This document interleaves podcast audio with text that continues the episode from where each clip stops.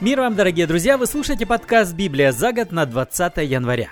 Сегодня мы читаем книгу Иова, 30 и 31 главы, а из Нового Завета Евангелие от Матфея, 13 главу, вторую ее половину. Глава 30, перевод Российского библейского общества от 2001 года. Книга Иова.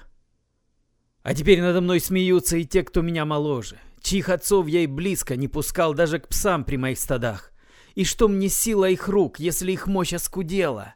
Нуждой и голодом изнурены, высохшую землю они гложут в гиблой пустыне, во тьме. Горькие травы в зарослях рвут, корни ракитника их пища. Изгнаны они из среды людей, провожают их криком, как воров. В высохших руслах они живут, в норах земляных среди камней. В кустарнике ревут они, как скот, ютятся всем скопом в бурьяне. Безымянный, никчемный сброд, изгнанный отовсюду. И для них-то я стал посмешищем. У них вошел в поговорку. Презирают меня, сторонятся, плюются меня завидя. На беду мне тетива моя слабла. Вот и сбросили они узду передо мной. Эта свора нападает справа, они меня с ног сбивают, прокладывают путь свой мне на погибель, все дороги мне перекрыли, беду они мне готовят, и никто их не остановит врываются сквозь пролом широкий, как ураган налетают. Обрушился на меня ужас. И почет развеяло, как ветром. Благоденствие, как облако уплыло. Дыхание в груди моей иссякло. Дни несчастья меня настигли. По ночам изнывают кости, боль меня гложет неусыпно. Рвут с меня изо всех сил одежду, хватают за ворот рубахи. Брошен я в грязь, стал я как прах и пепел. Зову тебя, но ты не отвечаешь. Стою пред тобою, а ты не взглянешь. Стал ты ко мне жесток, твоя мощная рука мне враждебна. Подхватил меня, ветром отдал, завертел меня в смерче. Знаю, что ты ведешь меня к смерти, в тот дом, что назначен всем живущим. Разве поднимают на несчастного руку, когда гибнет он, о помощи взывая? Я ли несчастному не сострадал? Я ли бедняках не печалился? Чал я добра, а явилось зло. Ждал я света, а дождался тьмы. Не утихает огонь в моем чреве, дни несчастья идут мне навстречу, брожу я в бессолнечном мраке, среди собрания о помощи взываю, я теперь брат шакалом, страусом теперь я друг, чернеет и слезает с меня кожа, жар иссушает кости, и рыдает теперь моя арфа, и свирель, словно плакальщица, стонет. Глава 31 Условился с глазами своими, что на девушек заглядываться не буду. Но что за доля мне свыше от Бога? Что за удел от всесильного с высот? Разве не злодею назначена гибель? Разве не грешнику несчастье? Или он путей моих не видит, шагов моих не считает? Быть может, я жил обманом или спешил на злое дело? Пусть на верных весах меня взвесят. Богу знает, что я не порочен. А если мои стопы с пути свернули, если сердце следовало за взглядом, если грязь к моим ладоням прилипла, пусть другой ест то, что я посеял. Пусть всходы мои будут вырваны с корнем. Если женщина сердце мое соблазнилось, и у чужих дверей я выжидал в засаде, пусть для другого жена моя мелет, пусть с ней ложатся чужие, ведь это был бы блуд, подсудное преступление. Это испепеляющий огонь, что не сводит в Аввадон и урожай на корню губит. Если был я к работникам несправедлив, жалобами их пренебрегал, что стану делать, когда поднимется Бог, когда спросит с меня, что скажу? Кто создал меня в чреве, создал и их, единый нас в утробе сотворил. Разве отказывал я в просьбе бедняку или меркли из-за меня глаза вдовы? Разве ел я свой кусок в одиночку и не делился с сиротой? Нет, я с юности был сиротом, как отец, с малых лет был вдовом, опорой. Если смотрел я равнодушно, как замерзает раздетый бедняк, кому нечем прикрыться, если плоть его меня не благословляла, и шерсть моих барашков его не грела, если над сиротой заносил я руку, зная, что на площади меня поддержат, пусть отвалится у меня рука, пусть переломится в локте, но лишь ужасы и напасти мне от Бога, не снести мне его величие. Если б я на золото уповал, звал червонное золото своей защитой, если прадовался могуществу своему, изобилию, что рука моя стяжала, если б, видя сияние солнца и луны, блистательное шествие, в глубине души я соблазнился и целовал бы собственную руку, было бы и это подсудным преступлением, изменой Всевышнему Богу. Разве радовался обедом недруга? Ликовал, когда зло его постигло? Нет, не давал я устам моим грешить, не изрекал гибельных проклятий. Люди в моем шатре не говорили, насытиться бы нам его мясом. На улице странник не ночевал, открывались для него мои двери.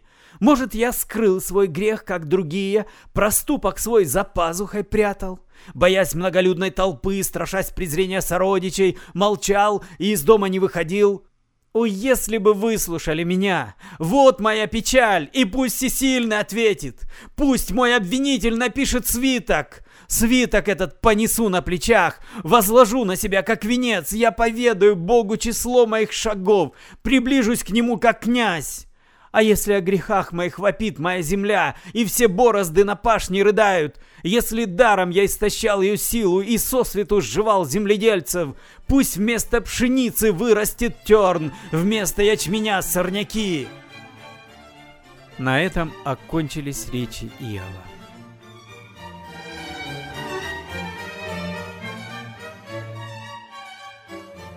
И снова за это мы сегодня читаем Евангелие от Матфея, 13 главу с 31 стиха. Иисус рассказал им еще одну притчу.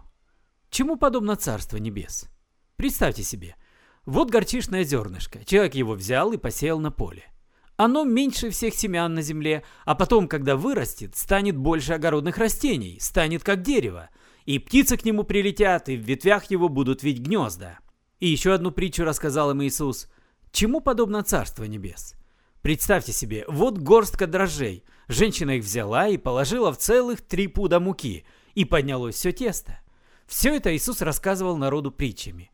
Он ничего не говорил им прямо, без иносказаний, потому что должно было исполниться сказанное пророком.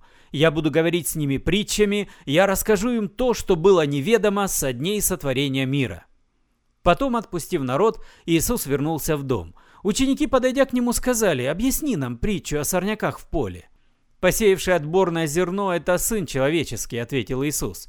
«Поле – это мир, отборное зерно – сыны царства, сорняки – люди сатаны, враг их посеявший – дьявол».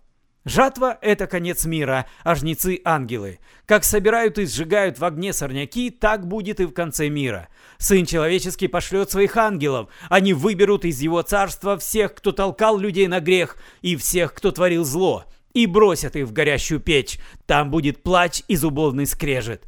А праведники будут сиять словно солнце в царстве своего Отца. У кого есть уши, пусть услышит. Чему подобно Царство Небес? Вот представьте себе, нашел человек зарытое в поле сокровище, снова его закопал и на радостях идет, все продает, что имел, и покупает то поле. Чему еще подобно Царство Небес? Вот представьте себе, ищет купец хороший жемчуг. И вот он нашел бесценную жемчужину, пошел, продал все, что имел, и купил ее. Чему еще подобно Царство Небес? Вот представьте себе, забросили рыбаки в море сеть и поймали рыб самых разных. Когда сеть наполнилась рыбой, вытащив на берег сеть и усевшись, стали они рыб разбирать. Хороших клали в корзины, а несъедобных отбрасывали. Так будет и в конце мира. Выйдут ангелы, они отделят от хороших людей дурных и бросят их в горящую печь, где будет плач и зубовный скрежет. Все ли вы поняли? Да, отвечают они. Вот поэтому, сказал им Иисус, всякого учителя закона, ставшего учеником Царства Небес, можно сравнить с хозяином дома, который выносит из своей кладовой и новые вещи, и старые.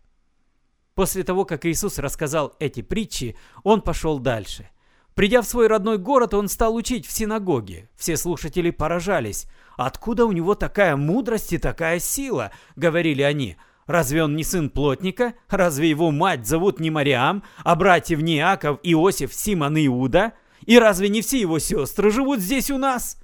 И потому они его отвергли.